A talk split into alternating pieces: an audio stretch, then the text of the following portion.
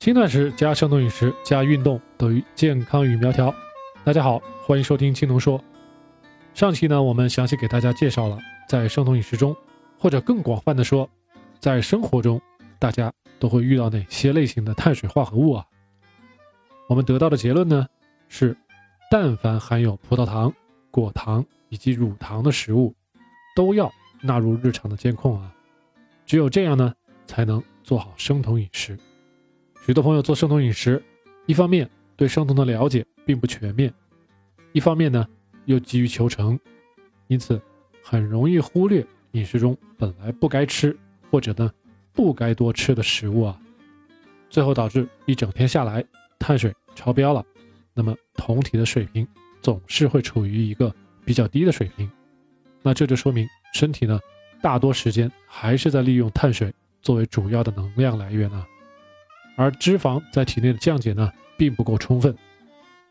那基于以上的原因，我们这期节目就把大家在生活中经常会遇到的各种含有糖或者很有可能含有糖的食物或者是食品陈列给大家，大家可以对照一下自己做的达标不达标，还有哪些认识会不到位。如果大家平常养成看产品配料表的习惯的话呢，就会发现我们在超市里。常见的许多酸奶、口香糖、鸡尾酒、啤酒、果汁、体育功能饮料、汽水儿、各种沙拉酱、番茄酱、甜面酱、拌饭酱、酱油、蚝油等等啊，这些呢都含有白砂糖啊，有些呢甚至含有果糖或者叫糖浆，含量呢高低都不一啊，在这方面大家是需要注意的。那么日常选择食材也好，调味料也好，尽量呢去选择没有添加白砂糖的啊。有些调味料里呢写的是小麦粉、玉米粉、淀粉等等啊。那么我们上一期节目说的很清楚了，实际上呢这些物质都是一样的，最后在咱们人体内呢都会成为葡萄糖。因此呢，大家仍然是需要尽量去排除这些含有淀粉的产品啊。话说回来，许多酱油和陈醋里啊，即使是非常好的产品，可能确实没有白砂糖，但是由于制作工艺的原因呢，免不了需要使用小麦粉、玉米等等啊。那么由于我们平时炒菜呢，一次使用的酱油或者是醋呢并不多，那么从实践的角度来说，大家大可不必担心酱油和醋里的小麦粉或者是玉米粉啊，只要排除掉白砂糖，那么就可以了。有些酱油里面呢喜欢加三氯蔗糖啊，这些酱油呢可能会打着零蔗糖的旗号。对于咱们人体的细胞来说，三氯蔗糖这种代糖啊，并不能像蔗糖一样产生一系列的化学反馈机制。比如说，咱们如果吃蔗糖吃多到一定程度呢，大脑会释放信号，让咱们不要再继续吃糖了。这呢是咱们大脑通过对血糖浓度、胰岛素。以及脂肪组织分泌的 leptin，也就是瘦素等这种激素的反应形成的啊，这呢是一种闭环的反馈。然而代糖，比如说咱们刚才说的三氯蔗糖，还有许多其他种类的代糖，细胞对于它们来说是不会产生化学反馈的，那么因此也就没有相应的激素来产生啊，继而呢就不存在这种闭环的反馈，咱们大脑就收不到这种反馈的信号啊。因此呢，这种代糖虽然可以给咱们的舌头带来甜味儿，但是对于我们的大脑来说，情况就是咱们吃了甜的，但是得不到满足。因此代糖呢会让咱们无形中吃的更多，满足感却是更差啊。长期来说是不利于咱们控制体重的啊。那我们上一期节目还聊到，代糖呢大部分是咱们小肠无法消化和吸收的，最后会在大肠。促进肠道菌落的繁殖，容易引起腹泻。那么在医学实践上，许多的代糖是拿来做泻药的啊。因此大家不要把这些代糖当个宝，天天吃还吃许多。实际上呢，你吃的是泻药啊。而那些整天宣传代糖的好处，让大家去购买代糖的人，实际上呢，他卖给你的是泻药，而不是真正的保健品啊。更不用说甜味剂，也就是代糖。它和白砂糖一样，对咱们大脑而言，会带来上瘾的现象啊。实际上吃糖和吸毒一样，它们俩呢，最终在咱们大脑里产生的生理化学反应都是相同的部位。那么对这方面感兴趣的朋友，咱们将来在节目中还会再聊啊。我上面说的一大通呢，总结起来就是，大家要跟白砂糖、淀粉以及代糖尽可能的说告别。也许在刚刚开始生酮饮食的两三个月的过渡时期里呢，偶尔可以食用啊，但真正的进入到生酮了，那就要做到更严格的控制。业余人士和专业人士的区别就体现在这儿了啊。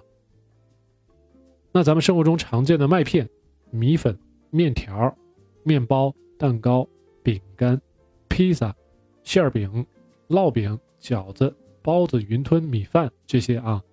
全都含有大量淀粉，那除非大家去精确计算每一餐你对这些食品的摄入量，比如低于十克啊、二十克啊、五十克啊，否则呢，我劝大家这些食品大家尽量都不要去吃。有人也许又会问了，为什么不是一个固定的数值，非要说十克、二十克、五十克这样呢？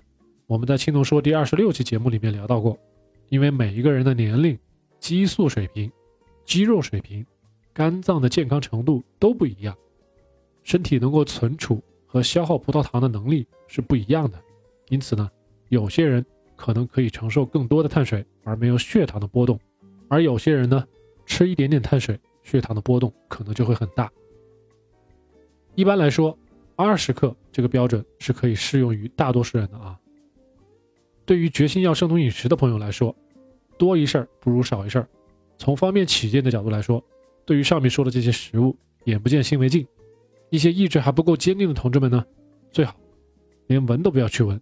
也就是说呢，对这些食物啊，敬而远之，看也不要看，闻也不要去闻，省得自己去流口水，容易控制不住自己啊。上面这一段呢，咱们实际上说的是精致碳水，也就是加工类的碳水啊，这些是一定一定要从饮食中去掉的，不像上面某些调味品啊。这些精加工类的碳水呢，是没有余地可以谈的。还有一些人可能会说，燕麦呀、全麦呀、全谷物啊，这些都是好的粗粮，因此呢，全麦面包、麦片等等，都是应该可以吃的啊。但大家如果仔细听了我们上一期节目，就会理解，这些食物除了膳食纤维的含量不同，到了体内，基本都是一回事儿啊。它们其中大部分都是淀粉。这些淀粉呢，最终都会变成葡萄糖，对于咱们人体的血糖的影响，对于胰岛素的影响，都没有任何的区别啊。所以说，如果不做生酮饮食的朋友，那我对他们吃这些燕麦呀、全麦呀、全谷物啊、粗粮啊，我都没有意见。但凡是做生酮饮食的朋友，不论这类食物到底算不算精致类的碳水，咱们不去计较。但是呢，我们仍然还是需要把它们。从饮食中化掉啊。另外，我们也说过一些蔬菜中可能也含有淀粉，例如土豆、红薯、芋头这些。这些呢，它们的淀粉含量很高，一般咱们都不用去计算，吃一个，咱们一天的碳水就可能超标了啊。那这些淀粉含量高的，大家如果真的要吃，那就必须要计算，仍然还是咱们上面说的。十克、二十克、五十克这样的原则去计算含糖量啊。另外，所有的根茎类、果实类的蔬菜，或多或少也都含有淀粉、蔗糖或者是果糖。比如说茄子啊、西红柿、白萝卜、胡萝卜、芹菜、洋葱、黄瓜等等啊。我从有些朋友的反馈中得知啊，有些所谓的专业人士竟然告诉他，这些蔬菜都不能吃，真要吃蔬菜就只能吃绿叶蔬菜。我认为这种说法是贻笑大方的啊，想必这些专业人士可能都没有亲自做过生酮饮食，或者呢，生酮饮食的时间太短了，就出来误人子弟啊。在我看来呢，对于蔬菜，大家只需要把握一条原则，那就是一口咬下去不甜，那么这个蔬菜就能吃。胡萝卜也好，番茄也好，咱们都是这么判断啊。大家平常只需要去避免那些人工培育。那种非常甜的番茄、胡萝卜等等，转而去买那些最朴实的蔬菜，而且呢，一般价格都不贵，一定就没有问题啊。这呢是我自己亲身的经验，没有根据，我也不会在节目里乱指导大家的啊。最后水果呢，咱们就不用细说了，基本上除了蓝莓、黑莓、桑葚这些不是很甜的草果是可以吃一点点的，再就是牛油果是可以多吃一点，再其余的水果，类似西瓜、芒果、香蕉、甜枣、苹果、梨子，不论是新鲜的还是干果，含糖量都很高，大家呢尽量都别吃，连水果摊儿，香味很浓重。大家呢，尽量都不要去路过啊，不要去偷偷的闻，实在是馋的不行了，吃一小口也许是可以接受的啊。但是呢，咱们话又说回来，你吃了第一口，可能就会有第二口，有了第二口就能有第三口，最后可能就把一整个水果给吃完了啊。于是又回到我上面说的甜食上瘾的问题了啊。有些朋友如果像我一样，平常喜欢吃巧克力，那么巧克力也一定要做到无糖。因此，大家一定要去找百分之百无糖，或者最起码百分之九十五以上的纯度的巧克力啊。那这类巧克力呢，在网上也好，在线下也好，都不是特别好找啊，而且常常容易断货。那么大家遇到了一次呢，最好多买一点，囤在冰箱里啊。我发现呢，现在网上有许多的奸商，利用大家这个减肥心切的心理，把那种无糖的巧克力价格哄抬的很高啊。大家呢，最好。去货比三家，一般来说，一千克无糖的巧克力啊，价格一般在五十到六十元。大家记住啊，一千克就是两斤，那么每斤高于六十元的，大家自己一定要去权衡，去取舍一下啊，到底是买还是不买。我还遇到一些朋友呢，喜欢吃豆制品，例如豆干呢，这些呢其实也是可以吃的，但是豆制品咱们上期说了。都含有不同程度的淀粉啊，还有呢，抗性淀粉。抗性淀粉呢，虽然不会被咱们吸收成葡萄糖，但是呢，会带来胀气，也就是放屁啊。而淀粉呢，就会影响咱们生酮啊。豆制品，尤其是大豆品，实际上是很好的优质蛋白的来源。因此，咱们豆制品只要控制好量，对于咱们身体来说是有好处的，而且呢，不会导致退酮。那到底吃多少豆制品才合适？我认为一天呢。在一百克左右，大概是安全的。如果大家在超市购买豆制品，比如豆干啊、豆腐啊，可以去看看配料表，一百克到底含有多少碳水啊？一般来说，比较好的豆制品，碳水只含有一到两克啊，每一百克中。那稍微差一点的呢，有三到五克。那如果这个产品没有配料表，比如大家到菜市场、到集贸市场，在菜摊子上直接买的，那那种豆腐呢？咱们就没办法评价了，大家呢尽量的小心一点就是了。最好的办法呢就是少吃一点。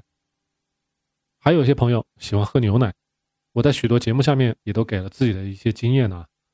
因为呢我以前也喝牛奶，每天早上啊喝一盒，也就是两百五十毫升左右，在我看来呢是没有什么问题的。但是后来我也发现，我实际上是乳糖不耐受，那也许这些乳糖最终我并没有吸收啊。一般来说，一盒无糖的全脂牛奶，每一百毫升有五克的碳水啊，或者咱们说是乳糖。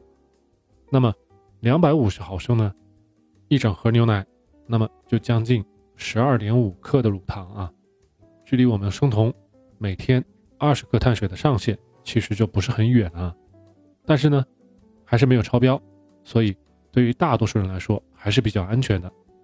那么喝无糖酸奶也是一个道理啊，酸奶经过细菌的发酵，乳糖呢会比全脂的牛奶要少许多，更多的是乳糖转化成的乳酸。虽然乳酸呢对咱们胰岛素的影响要弱许多，但是它仍然是一种能量的物质啊。因此呢，大家仍然要把酸奶每天控制在两百五十克左右，会比较安全。如果是自制酸奶呢，大家可以按照我上面说的这个两百五十毫升的标准来摄取啊，每天。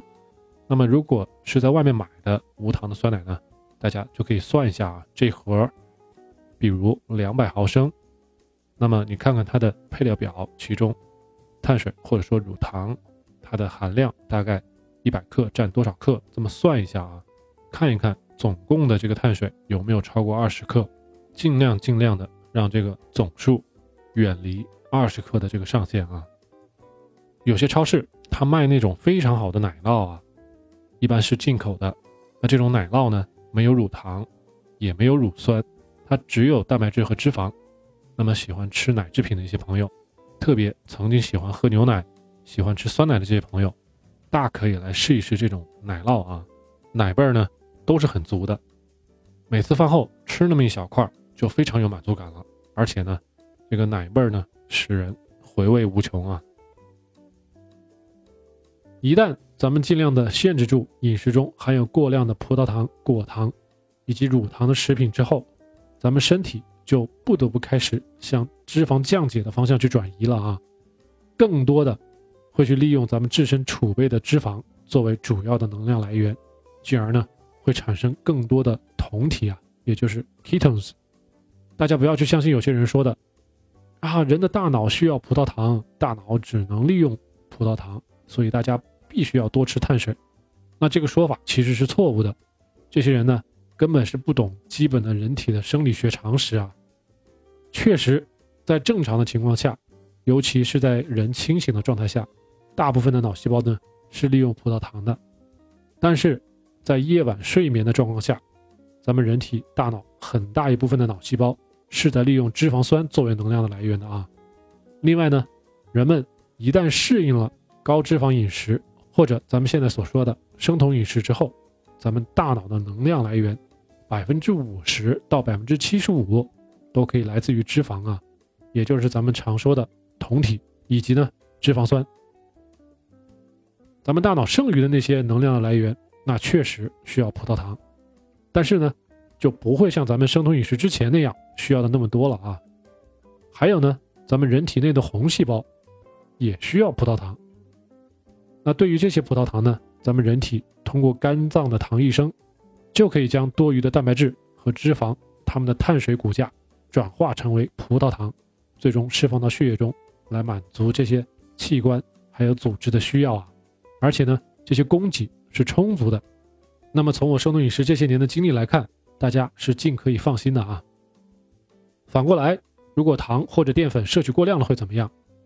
那么我们之前节目里也说了无数回了啊，葡萄糖从消化道进入血液循环以后。会使咱们人体胰岛素的水平增高，增加咱们细胞的合成代谢，同时呢，抑制胰高血糖素 glucagon 的分泌，从而抑制了分解代谢。咱们肝脏的糖异生，还有生酮都会被终止啊，而糖原的合成、脂肪的合成就会开始。那么在这种情况下，退酮就很常见了。那对于有糖尿病的患者来说，血糖的异常的波动会影响。接下来好几天的血糖的稳定啊，实际上是得不偿失的。另外，咱们在第三十期节目里也谈了，反复的入酮、退酮，由于咱们细胞缺乏长时间的外在环境的影响，那么在细胞的基因表达层面，这种反复的入酮、退酮是没有意义的。换句话说，在细胞内部和脂肪降解有关的催化酶的浓度呢，和收酮前。并没有发生太大的变化，因为呢，入酮的时间太短了啊，反反复复，每一次时间都是很短。这种反复除了浪费时间，以及某些给人的心理安慰，在现实中呢是没有任何意义的啊。之所以这么说呢，是要告诉大家，要么别生酮，要么就要下定决心长期坚持。长期呢，我指的是至少要三个月啊。大家要记住，实践。才是检验真理的唯一的标准啊！是的，确实，生酮饮食有许许多多需要注意的方面，但是这就像爬山，虽然山路很崎岖，但山顶的风景很美。大家觉得有没有必要爬这座山？找谁做自己的向导？这个决策啊，非常的重要。希望我这期节目呢，可以解开大家心底的许多疑惑，让大家对控糖有更深的理解啊！好了，我们今天的话题就聊到这儿了。建议大家呢多听几遍，加深印象。如果还有不清楚的地方，请随时留言啊，或者呢在微博和微信上与我联系。最后，大家请别忘了给我点赞。还没关注青龙说的朋友们呢，请您赶紧订阅啊！也请您呢把青龙说分享给你周围有需要的朋友或者是家人。感谢收听，我们下一期再见。